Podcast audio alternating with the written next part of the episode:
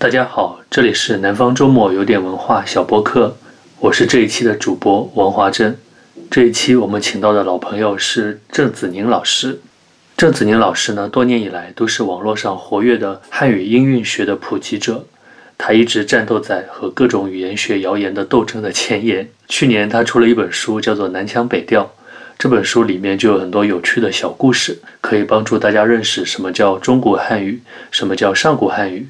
以及理解一些音韵学的知识，在我们日常生活中有什么有趣的作用？这一期播客呢，我们和郑老师聊的话题就是讨论一本关于上古汉语够你的书。我们都可以理解上古汉语该怎么讲，谁都不知道。但是很多学者通过各种方法，就可以慢慢的把西周、春秋时候的人该怎么说话给够你出来。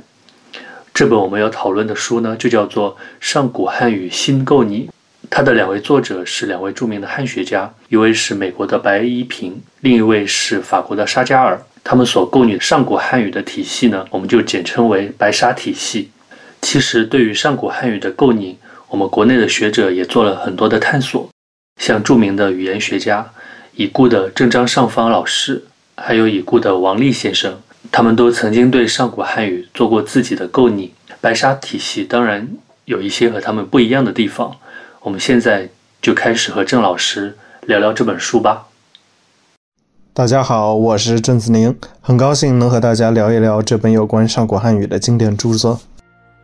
那我们先来简单的介绍一下这本书吧，还有它的作者。这本书其实是一个挺有意思的一个读物。这本书叫《个上古汉语新构拟》，这个其实是一本翻译的书，因为它的原书是一个英文写成的，叫《Old Chinese and New Reconstruction》。那大家可能会好奇哦，一本关于上古汉语的书，为什么原书是用英语写成的？这个其实是因为它的这个作者两个人原名，一个叫 William Baxter，这个是美国人，然后还有一个是呃法国人 e s i n Sagar。这两个人呢，因为他们都是非常著名的汉学家吧，所以他们会给自己起一个中文名。所以这个 William Baxter 就是给自己起的中文名叫白一平，然后这个 Sagar 给自己起的中文名就叫沙加尔，这个其实是还是和他的原文法文是很接近的。这两位呢是那个东亚语言研究的算是专家吧，特别在上古汉语上面。是研究的是非常深的，然后这两个人可能在九十年代的时候就已经在上古汉语研究取得了比较大的成就，但是当时这两个人还是就是各自独立的一个体系，然后甚至会有一些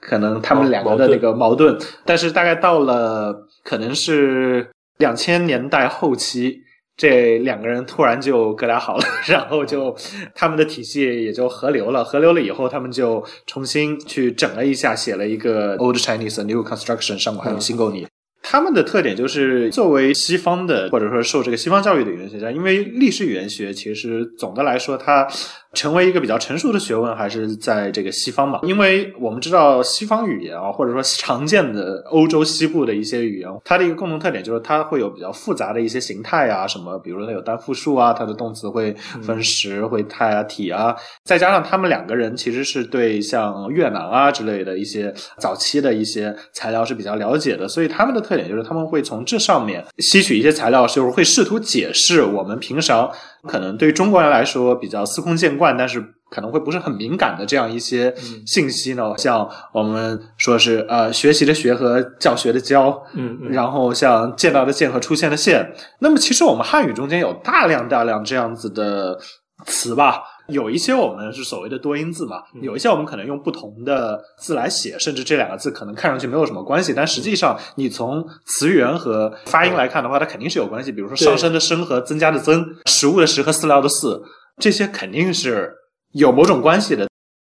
就是说白沙体系它所构拟出来的上古汉语的发音体系，就是每个字辅音肯定是要有嘛，辅音前面它可能会有一个。辅音的一个前缀，但这个辅音前缀是不是必须的？接下去是一个主辅音，然后主辅音后面是一个主元音，然后是一个韵尾，然后呢韵尾后面它可能会再加一个 s，再加一个 s 喉塞音之类的。像这么一个对于汉字发音的一个构拟，他会觉得它那个音调是怎么来的呢？s 变去变去声，喉塞变上声。这个其实很常见的，大家现在可能会觉得这是一个，嗯，就这怎么能变成声调？但实际上。就是汉语的这个可能还有一点推定的成分，但是藏文的时代，藏文拼写的这样一些 s 啊什么东西，它现在就变成了拉萨话里面的声调。嗯，那越南语也是这样子的，嗯就越南语保留了一些亲属语言对比，也是非常明显的。声调来源于这样一些附加韵尾。最开始是法国的一个语言学家叫奥德里古，叫奥德里古啊，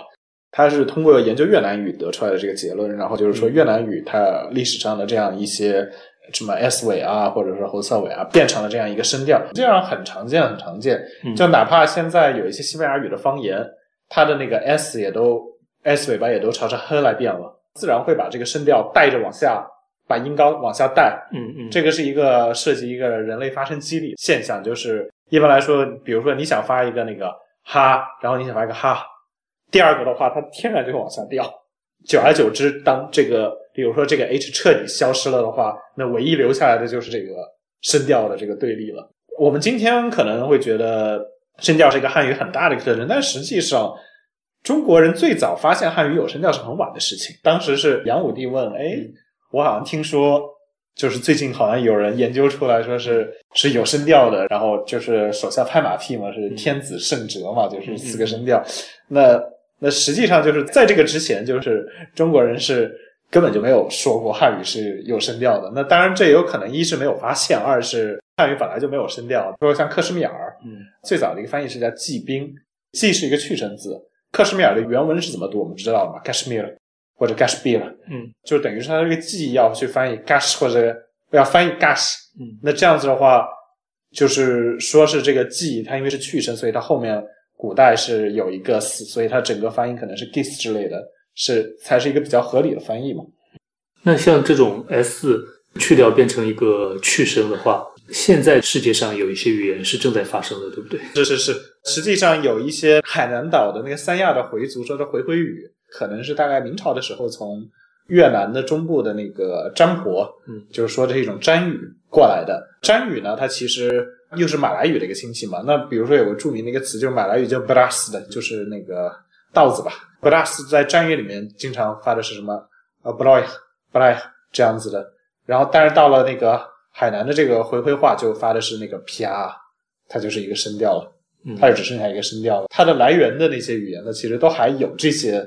辅音的，算是一个正在发生的一个变化。其实像藏语也是，就藏语不同的方言，有一些方言 s 已经完全变成声调了，但是现在的那个就是克什米尔的那个拉达克藏语，这个 s 是发出来的。那有一个非常有名的，可能还是跟那个汉语有对应关系的，就比如说我们知道汉语有一个字就是测量的量和数量的量，这是一个字。大家可以想见，就是量它是一个动作，嗯，你量出来的结果就是量，所以它这个量其实是一个把这个动词变成了一个名词。名词。其实上古汉语后面加个 s 的一个重要作用，就是把这个动词名物化。藏文动词也有一个叫 “ground” 的一个动词，就是测量的意思。嗯，测出来的量呢，结果呢就叫 grams，就是拼小。嗯，所以它这个东西就可以完全跟那个汉语的这个量和量是对应的。那还有一些其他的一个例子，就比如说是涉及三个字，一个是纳、内和那个入，这三个在上古里面是一个词根发展出来的。那入嘛是进去嘛，纳嘛是让一个什么东西进来，进来嗯然后内嘛就是进去的结果了，已经在里面了。内就是里面了。嗯对，所以就是内是要加 s 的。对内，而且内是个去神字嘛，就是今天嗯内内就是个去声字。然后另外两个其实虽然入和纳今天普通话是去神，但是历史上它是入神字嘛，它不是去神。那我们现在来聊一下，嗯就是上古汉语的一些比较主要的前缀、后缀哎和它们代表的语法的意义。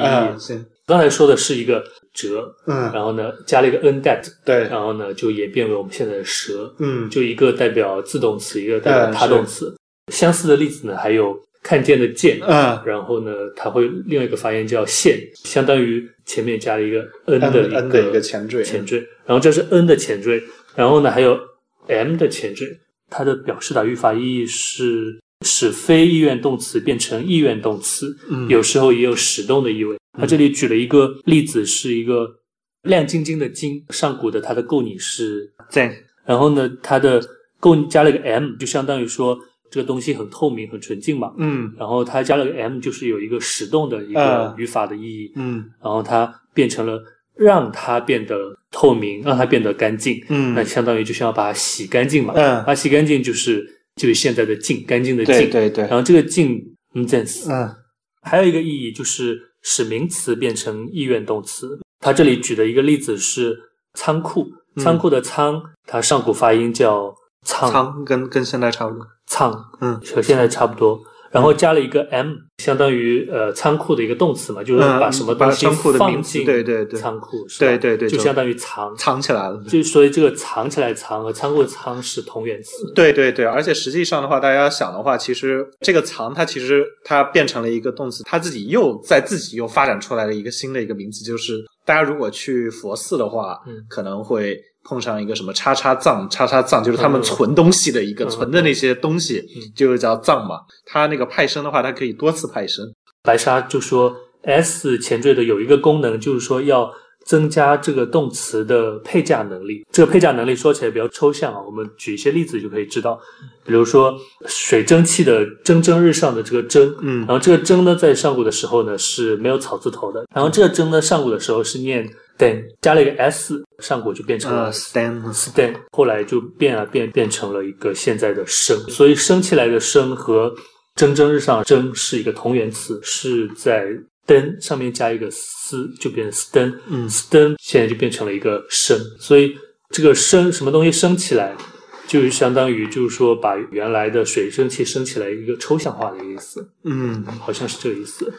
对对对，它就是所谓的增加了配价能力。所以增加配价能力的意思就是说，使这个动词变得更加用途更多。它它其实更多就是可能，比如说它可能涉及的东西可能是嗯更多一些，就是及物动词化或者使动化啊什么。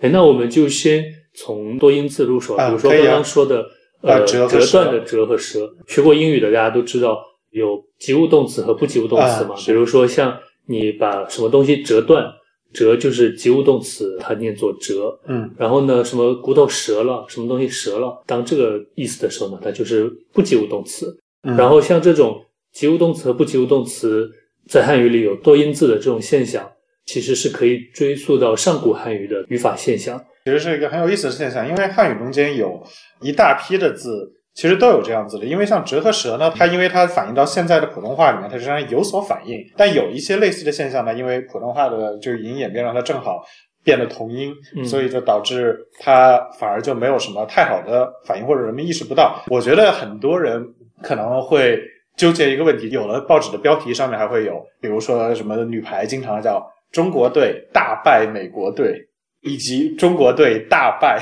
如果大家看过一些先秦的古籍，像《左传》啊之类的，经常会出现叉叉拜 y 叉叉于什么什么什么地方。嗯嗯嗯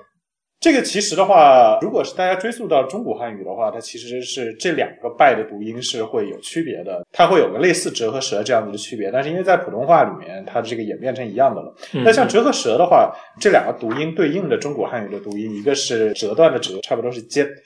折了的是那个“接”，它其实是一个清浊对立啊。它其实如果追溯到上古汉语的话，它这个清浊对立的来源，大家要想，它必然是一个词根嘛。嗯它这个两个意思是很接近的，它的区别就在于就是自动和他动这个东西，你是发出了把某个东西折掉的这个动作，还是这个东西它自己折了？那其实通过上古汉语的一些构拟的话，它其实就可以了解出来，它如果是白沙体系的话，它其实对于这个问题是它这个交替怎么形成，其实有不同的解法的。那白沙体系，它认为是有一个鼻音前缀，就是说上古汉语“折”的这个动词可能是那个 “dead”，如果在前面加一个鼻音前缀的话，变成了 “dead”。它这个其实是可以在一些汉语的亲属语言啊，嗯比如说四川西部的一些像嘉绒语、嘉绒藏族说的一些语言里面是能够有相对应的一些呃嗯证据。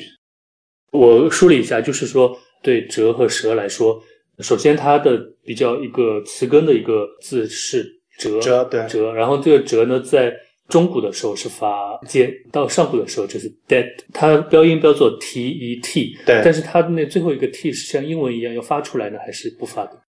这个其实因为我们并没有录音机，所以我们很难知道上古汉语的发音的细节。那么，比如说，如果嗯你要信从潘慧云老师的理论的话，那就是上古汉语的这种呃词尾的这种色音的话，就不但要除组，就是爆破，嗯而且应该还是浊音。就是如果你要信他的话，应该是一个 dead 这样子的，差不多这样子一个音。对，我看到这里举了一个《韩非子》里面的例子，哦，就这句话，嗯，就《韩非子》里面这句话嘛，他说，呃，韩非子是这么说的：“无所为言事者，言人之所设也。”嗯，他的现代汉语的说法的意思就是说，我所说的事，事就是势力强大、势力小的那个势，嗯我所说的事，是指人所设立的，嗯。这就是现代汉语的翻译，就无所为言事者，嗯。人言之所设也。嗯。就这句话，这句话就是，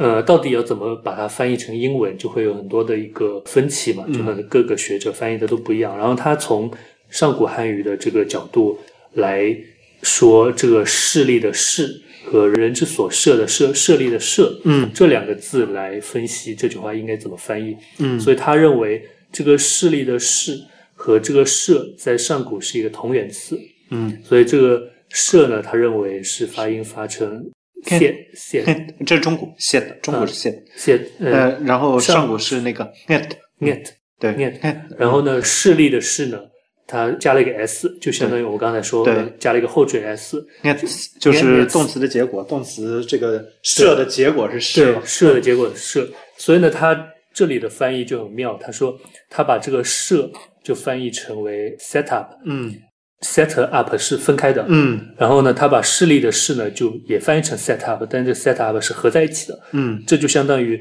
就用英语的一个同音来、嗯。来翻译汉语的一个同源词，它翻译成就是说、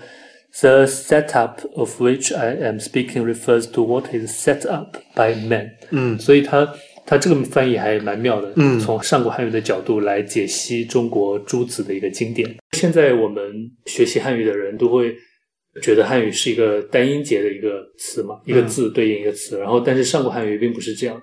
汉语是多音节的，在语言学界是什么时候意识到的？准确说的话，这个东西其实它涉及一个，就比如说你对音节的一个定义的问题。那嗯如果是用白沙体系的上古汉语的话，我觉得啊，充其量它也算不上多音节，它嗯肯定还是有一个主要的一个词根，嗯呃，然后在前面顶多附带一个元音模糊的那种弱化的一个音节，就嗯它这种状态呢，比较像是所谓的一个半音节，或者英语叫 sesquisyllabic。这种语言呢，其实是在东南亚地区还是比较常见的。目前一个还保存着这样子一个状态的一个很明显的一个语言是柬埔寨的高棉语。如果梳理的话，这样子的一个状态，它其实演变成我们今天的这个汉语的完全的比较单音节化的这样子一个，已经是一步之遥了。嗯那柬埔寨的一个亲属语言，也是我们中国人会肯定会相对熟悉的越南语。今天它这个状态跟汉语几乎是一样的，就是一个一个这样子的音节。但是如果是到那种十三、十五世纪的那种非常早期的材料，它其实也是会跟高棉语一样，会有一些这样子一个半音节的现象。那还有的一个类似的嘛，就是泰语，泰语现在也是这样的一个音节。那泰语跟中国的境内的像傣语、壮语啊什么都是亲属语言，但是他们的一个更远的一个亲戚，就是云南、广南的一种叫布央语的一种语言，它其实还是停留在一个半音节的这样一个状态。这种够你是相对比较新的，可能是二十世纪中后期以后才开始逐渐变多的。我还有一个比较疑惑的点，就是既然就是上古的汉语可能会有多音节，嗯，然后为什么他们当初造字的时候不一个音节一个字啊？它首先汉字的这个东西，它整个的概念，它最早起源是从象形开始的嘛。它最开始的一批字，它可能反映的是一批存在的一个词根。嗯它最开始它并不是一个，一开始它不是一个反映语音的一个文字。就比如说，他写了一个水，他就写成了一个几个那个流水的那个形状的。那写成这个东西的话，那你不管是读水，你哪怕把它读成 water 啊什么东西，呃，呃其实是根本就是没有关系。它并不一定限制说是你一个字符一定要代表一个音节，因为它一开始它出现的时候，它不是设计出来的是一个音节文字。那实际上历史上它也并不是一个真的是一个叫仓颉的人，他一次。把这个体系一下子给完整设计，它其实后来是一个拼拼凑凑、堆堆叠叠的一个体系。那在这样一个基础上面，它后来比如说有一些适合当其他的词根的身旁，再把它拿来用。那这样的情况下，它逐渐形成了我们今天这个汉字体系。但是汉字体系后来变成一字一音，是因为后来汉语变成了一个单音节的这样一些东西，所以导致了后来我们看到的汉字都每一个汉字对应的是一个音节。虽然后来形声字可以算是一定程度上是表音化了吧，但是它表音化的又很不彻底，嗯所以就导致它整个是一个是一个慢慢自己发展起来的一个体系，它不是一个一开始设计的。而且说句实话，那这些如果假设它按照这个次要音节，它把次要音节也写出来，那就怎么表示也是一个问题。就比如说那和那，你还要不要再区分呢？当然，历史上这一类的很多同词根的字，历史上确实没有区分啊，是后来加了一些什么形旁之类的，才把它分出来的。所以也是古代的所谓通假字嘛，很多是这样子由来的。我觉得主要的核心的就是他一开始设计，他并没有想到你现在这个问题，所以他没有按照这个思路去设计。当然，我也必须要强调一下啊，上古汉语构你其实是远远没有成熟的。大家可能会在网上听到有什么上古汉语读《诗经》《楚辞》啊，有的时候读的质量其实有问题啊，就会发出那个很鬼畜的声音。大家要知道啊，就是在目前，哪怕是在二零二三年这个时间点上，这个东西。当做娱乐就好，这些东西其实一般来说也只是就是把这个学者的成果来读一下，这个他顶多可能说是他有益的一面，可能是激起了一个大众的兴趣，但是不要真的当真认为上古人 真的是这么说话的。就是目前其实整个的这个研究水平的话，只能说中古汉语的复原是比较可靠的，但是上古汉语的话，其实还是处于一个讨论的一个状态。当然，对，举一个比较直观的例子，就相当于一个拼图游戏嘛，就相当于。中古汉语大致已经拼图游戏拼完了，然后上古汉语打个比方的话，大约已经拼到百分之多少了？那就 不清楚了。应该这么说吧，它就是个拼图游戏。那上古汉语它可能现在拼图就是，比如说，比如说它本来想拼一个城堡，你现在能看得出来，现在这个图拼出来以后，你看得出来它是一个城堡了。那城堡的墙缝对不上，然后塔楼可能按在了错误的位置，然后护城河修在里面，就是。因为目前来说的话，他们这个上古汉语的构拟的，它实际上是为了解释，也包括汉语的一些亲属语言，还有历史上借用汉语的，它目前存在这些语言现象，你需要对这些东西做尽可能好的解释。那所有的上古汉语的构拟，本质上来说，就都是为了能够尽可能多的解释这样一些现象。那理论上，如果哪一天能够出来一个体系，把这些问题全部都圆满的解释了，那到那时候可能就可以说，这个大概是。有可能是够你的，确实差不多了。上古人可能确实是这么说话的吧。但是就是在此之前的话，我觉得大家如果看到这些东西的话，当做娱乐可以听一听啊。但是不要特别当真，特别是的做这种视频的作者，他会比较以一个专家的口吻说上古人就是这么说话的，不要那么信吧。就是因为我觉得真的专家像白一平、沙加尔啊，或者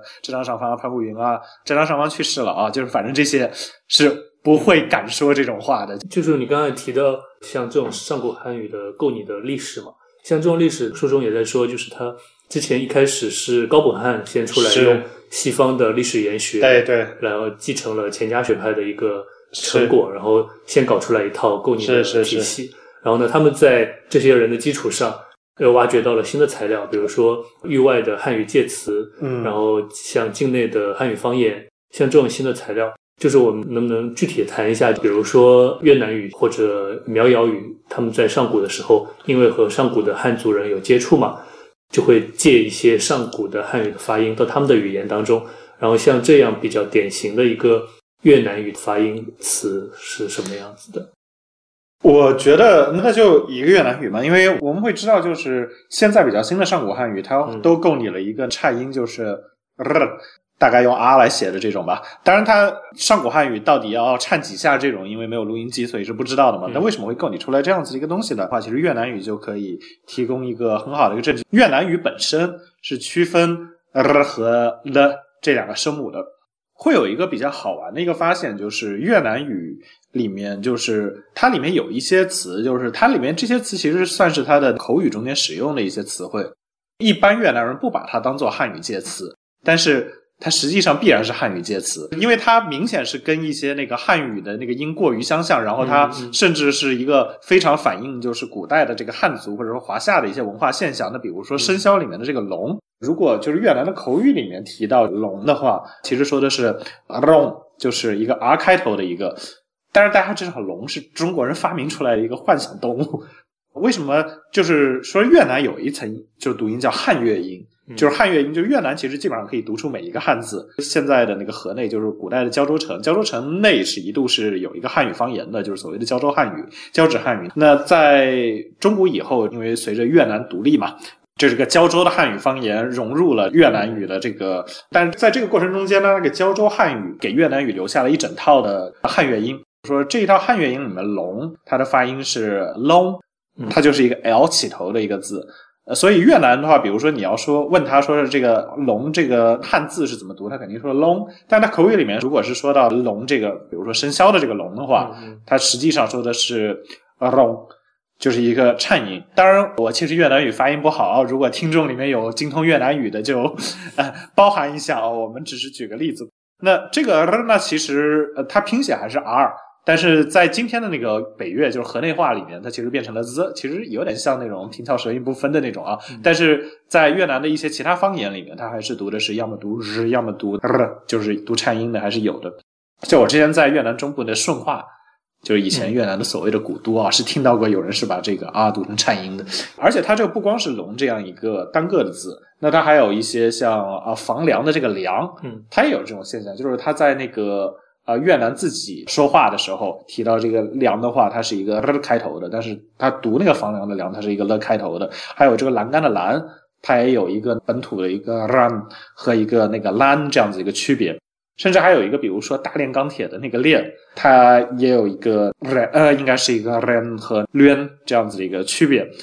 所以这样子的话，其实它就可以反映，因为这个越南的这个本土的这一些词汇，它介入越南的时间是更早的，它可能可以追溯到。就是汉朝，而且越南语它跟那个我们常见的一些其他的一些受汉语影响的语言的相比，它有个优势，就是越南语的语音体系非常复杂，它可以在很大程度上能够，而且越南语它也包括它，它也有自己的一个相对较久的文献历史，然后它也有一些。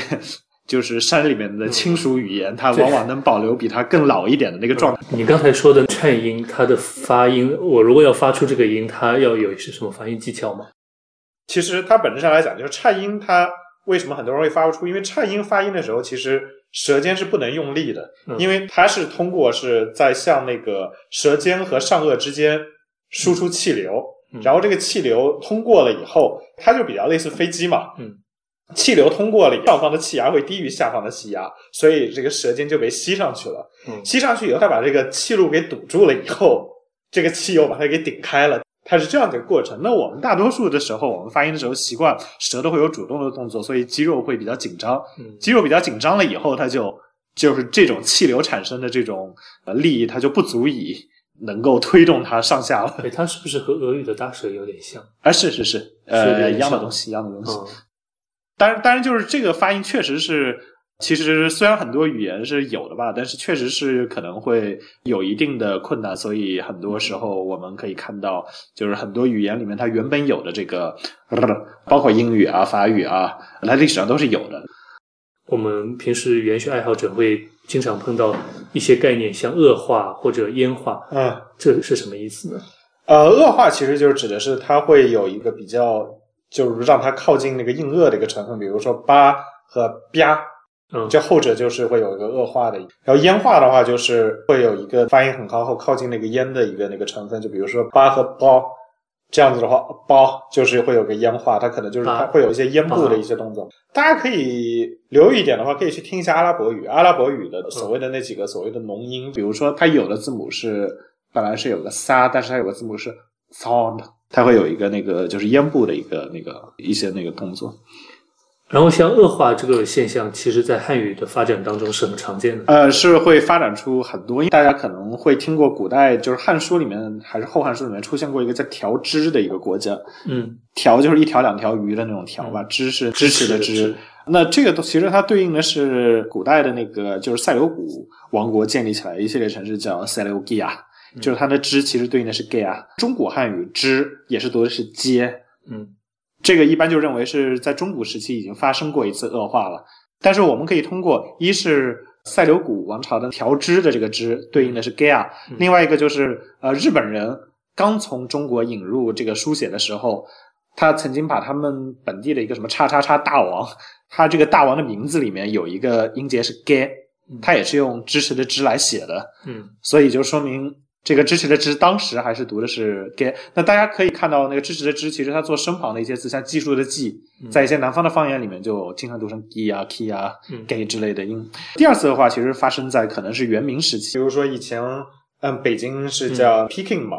网上我看到过很多就是很歪的解释嘛，什么一开始什么接触了广东话啊，这个是广东话的读音啊，什么什么或者外国人听不出来“京”写成了“经”啊之类的，这些其实都是一个误解，因为就是一直到明朝早期吧，像“金”这样子的字，它的声母还没有恶化，它就是读的是“金”，嗯，然后只是到了后来。它才会恶化成金。那如果大家对京剧啊之类的一些戏曲有所了解的话，就会发现京剧里面就北京的京和水晶的晶，它读音是不一样的。北京的京它要读成金，然后晶体的晶它要读成金，它们本来读音不一样。但是明朝初年或者说明朝中期以后吧，就是在很多北方方言里面，北京的京就先是这个金变成了京，然后再到明朝晚期到清朝初年的时候，金又变成了京。那后者其实。就算是在北方啊，现在很多方言其实都还没有完成这样一些恶化。那大家如果听一听那个山东胶东半岛的那些，特别是半岛尖端的一些县份，荣成啊之类的一些人说话，他们其实经常会把那个呃金还是说成丁，然后像河南很多地方还是会把水晶的晶说成京。像这些东西的话，其实都还是会有保留。那南方保留的会更加多一些嘛，因为典型的就是广东话，广东话其实现在这两类都分的是很清楚的。所以它这个恶化是一个非常容易发生的，在历史上也反反复复发生过的，从上古到中古也发生过，的从中古到现代呢，它也。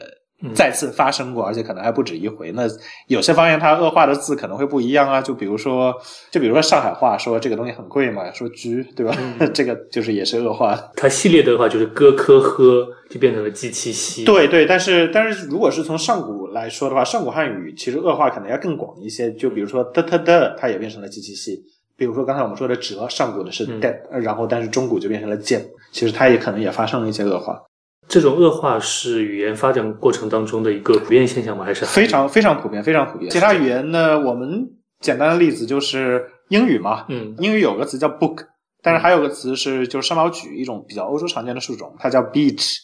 这两个词其实是同源词，因为以前欧洲造纸啊什么东西本来就会用到山毛榉，嗯，所以它这个 book 和 beech，但是现在就是 beech 就属于已经是恶化过的。它其实还有很多，比如说现在我们说的那个英语里面 shirt 衬衫啊之类的，还有一个词叫 skirt，那某种裙子，其实本来它是一个词，但是那个 shirt 它就发生了恶化。然后后来这个 skirt 呢，是因为后来英语遭遇过维京人的入侵，维京人其实语言上来说跟英国人本来就是近亲，嗯，他们这个词没有发生恶化，所以没有恶化这个音又重新输过来变成了另外一个词。那还有一个，比如说英语，英格兰大部分地方是把教堂叫 church，嗯。但是像苏格兰或者英格兰北部就把教堂叫 cook，这其实是南方也是发生了恶化。还有很多的例子，就是呃，那法语也是啊，就是法语包括后来传到英语的也是，就是英语的 change 来自于法语的 changer 嘛。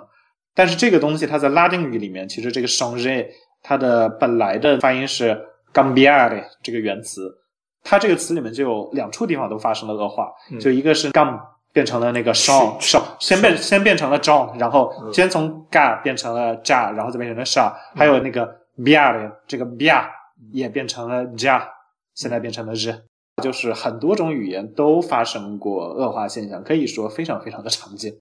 那是这和人的口腔构造是有关的吗？这其实跟一个口腔构造有关系，因为如果你这个辅音后面接一个前元音的话。它本来这个因为发前元音就是 e 呀 a 呀这样子，它本来的发音位置它就是很贴近上颚的，就是硬腭的，所以就是你在发音的时候，因为你知道后面会是一个这样子的一个元音，你的这个舌头可能就会提前往这个方向移动，你一代比一代往前面移一点，久而久之就会发生恶化现象。嗯，或者也不一定要一代有一代，因为这可以发生的很快哦。那像除了恶化之外，还有哪些？比如说。比较常见的很多语言里都有发生过的这么一个语言变迁的现象，其实还是有很多，还有一个就是元音的高化。那今天我们中国人，比如说把鱼说成那个呃鱼吃的那种鱼，就水里游的那种鱼，但是你要看那个汉语的亲属语言，比如说缅甸语鱼是啊，然后藏语鱼是那个啊。今天汉语的这个鱼早期是读啊的，嗯，它是慢慢高上去的。那比如说今天说的不嘛，就是知的那个不。其实像早期借俊泰语的那个介词，他读的还是怕。那我有一点不明白，就是说您说那个慢慢高上去的，对，那为什么会觉得鱼的音会比鸭的音要高？这个高是指哪里高啊？元音的那个元音的舌位，就是你发啊的时候，它的舌位是更低的嘛？就是啊啊会比 a 要低，a 又比 a 要低，a 又比 a 要低，a 又比 e 要低，就差不多这样子。或者是啊哦哦呜，也是它这个是会越来越高的嘛？或者说有的人嘛也有另外一种说法，就叫开口度嘛，就是舌位越低，一般来说嘴巴张得越大，就是这 r 是最低的。那其实英语也发生过这样子的现象嘛，就是比如说现在英语的这个 a，欧洲大陆的语言这个 a 一般都发的都是 r 嘛，但是英语现在发音是 a。那英语里面就比如说像 meat，就是会见的 meat 和那个吃的那个肉的那个 meat，现在是同音的嘛？但历史上其实一个是 mat，一个是 meat，但这两个后来都。变成了那个 meet 都高上去了，所以像这个长元音的高化也是一个很常见的一个变化现象。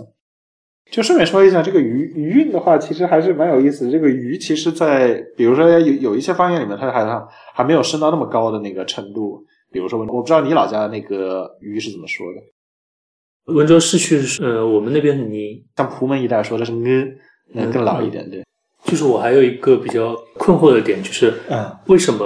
就这么多汉语方言，就只有闽语是比较大量的保留一个上古音的，因为它太封闭了，所以它没有被中古汉语洗掉。福建它有个特点，一是交通不便，二是它就是除了最早的一波移民以外，它主要朝外输出人口，嗯，它后来很少接纳从外面移入的人口，因为它是个相对人多地少的一个地方，然后它也没有出现过重大战乱，所以这就导致它的一个特点就是。呃，后来的那个其他的一些方言或者是中古汉语，对它的影响是比较小的。它不能出现那种来了一大波外地人把这个本地人的口音给带掉的这种事情，这在福建是几乎是没有出现过的。因为它是不断的往外输出人口。国内除了闽语以外，也有一些上古汉语保留比较多的。那个还有一个，就比如说洱海附近的那种白语，白族说的那个语言，其实也会保留一些上古汉语的一些成分。然后还有一个就是湖南的那个瓦乡话，啊，就是园林的那些乡话，再有就是贵州的蔡家、龙家、葛家之类的这些，这些其实都是会跟一些上古时代的一些移民啊什么东西带过去，然后环境就封闭掉了，会有很大的关系。但是就是相对闽语的，不论从人口和影响力来说呢，这些可能就相对要小很多。像白语嘛，充其量两百万人口吧，可能还不到一点。那乡话几十万。那像闽语当中。哪些语言现象是和上古的联系比较紧密的？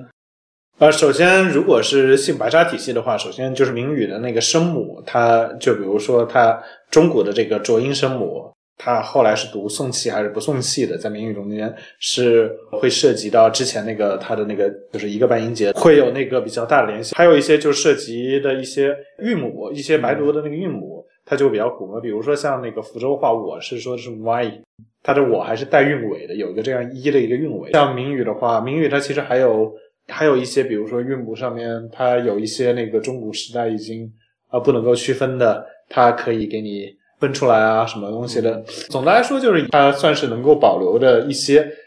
当然，它保留的虽然不是那么多吧，但是在还是明显会多于其他的现存的那个其他的那个方言的。哎，那你自己在平时看这些书的时候，你觉得对你收获比较大的是什么？我觉得这本书其实是一个蛮重要的一个书吧，就是对于这方面的学科来讲，因为它其实它有些例子肯定是有问题的，甚至可能会有错误。但是我觉得整体而言的话，这本书其实它给了非常丰富的例子，而且它可能是对于大多数以汉语为母语的中国人来说的话，会。不太能意识到的一些现象，他会把这个东西给写下来，提供给读者。所以我觉得这本书其实读起来还是很有意思的，而且它就对汉语历史语言学有兴趣的人的眼界啊，或者说思想，我觉得是很有帮助的。所以这个是这本书的价值所在。而且这本书我觉得它还是具备一定的趣味性，虽然它是一个。虽然它是一本非常专的一个专著吧，但是呃，因为它跟我们的生活，我们现在说的话，很多时候还是息息相关的，所以稍微能够忍耐一点它的阅读门槛的话，应该还是会找到很多跟我们生活中，比如说很多人会疑惑的一些现象啊，就我们刚才已经举了很多例子，会有关系的。所以可能也是因为这样子的关系，就是你别看这本书。看上去是走了学术书的路线，但是据我所知卖的还不错，甚至重版了。整个来说的话，就是这两个人的那个汉语水平都是蛮好的，因为他们的学术讲座我去过，嗯是完全可以用汉语正常交流的。嗯当然就是好像偶尔也会出错啊，但是就像中国人读古文也会出错一样，所以我觉得无可厚非。嗯，哎，他们本人是一个什么样的状态啊？白一平比较胖，沙加尔反正就是相对风流一些，就是蛮有那种法国人的浪漫感觉的。那你自己以前是怎么慢慢接触到呃上古汉语的构拟的？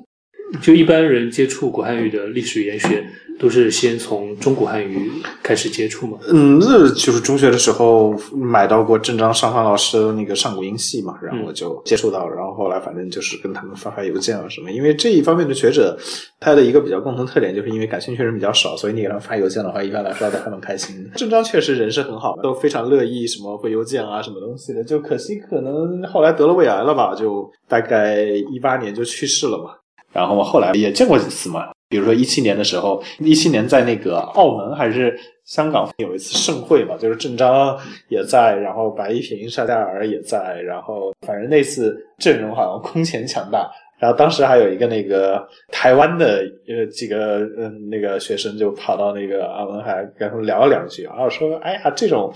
这种这么强大的那个卡斯，估计以后再也不会有了。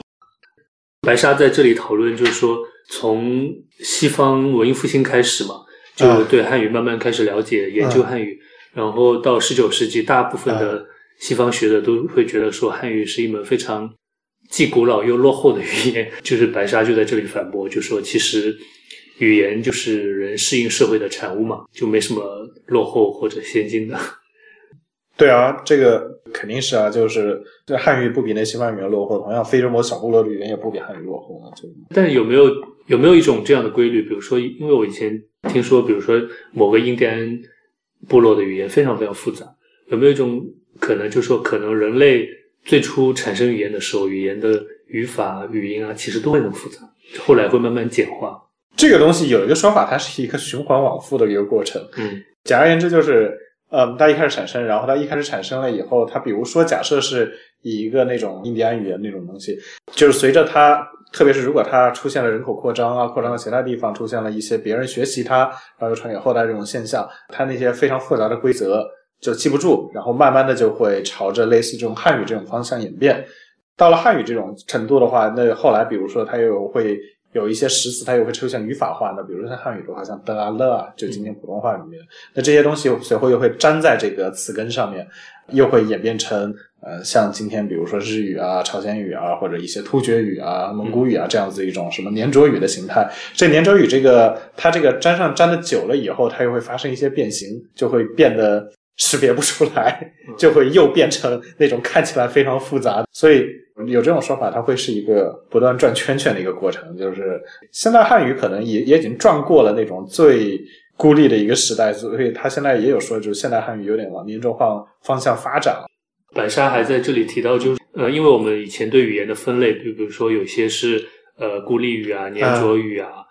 呃曲折语啊，就这种大的分类嘛。嗯然后白沙就会说，其实语言并不是，比如说它一开始是孤立就孤立，是它是在发展过程中变着变着，有时候就会变到曲折与曲了。对对对对，像这种变化，其实要再放在一个更长的时间维度里才能看到。它也不是说是有一定的非常明确的定数，所以我觉得这个东西其实大家就包括没有哪种语言是比另外一种语言更高级或者更低级的，其实都是在这种角度上来讲的话，就是语言之间是平等的，没有什么优等劣等或者说是高级低级之分。不光是汉语，也不比这些什么欧洲的这些所谓的这些什么就是英法啊什么。那同样，汉语也没有比国内的少数民族语言，或者说普通话也没有比方言更高级，或者说什么东西。这个东西其实都是，我觉得就是语言是一个不存在等级的一个事物吧。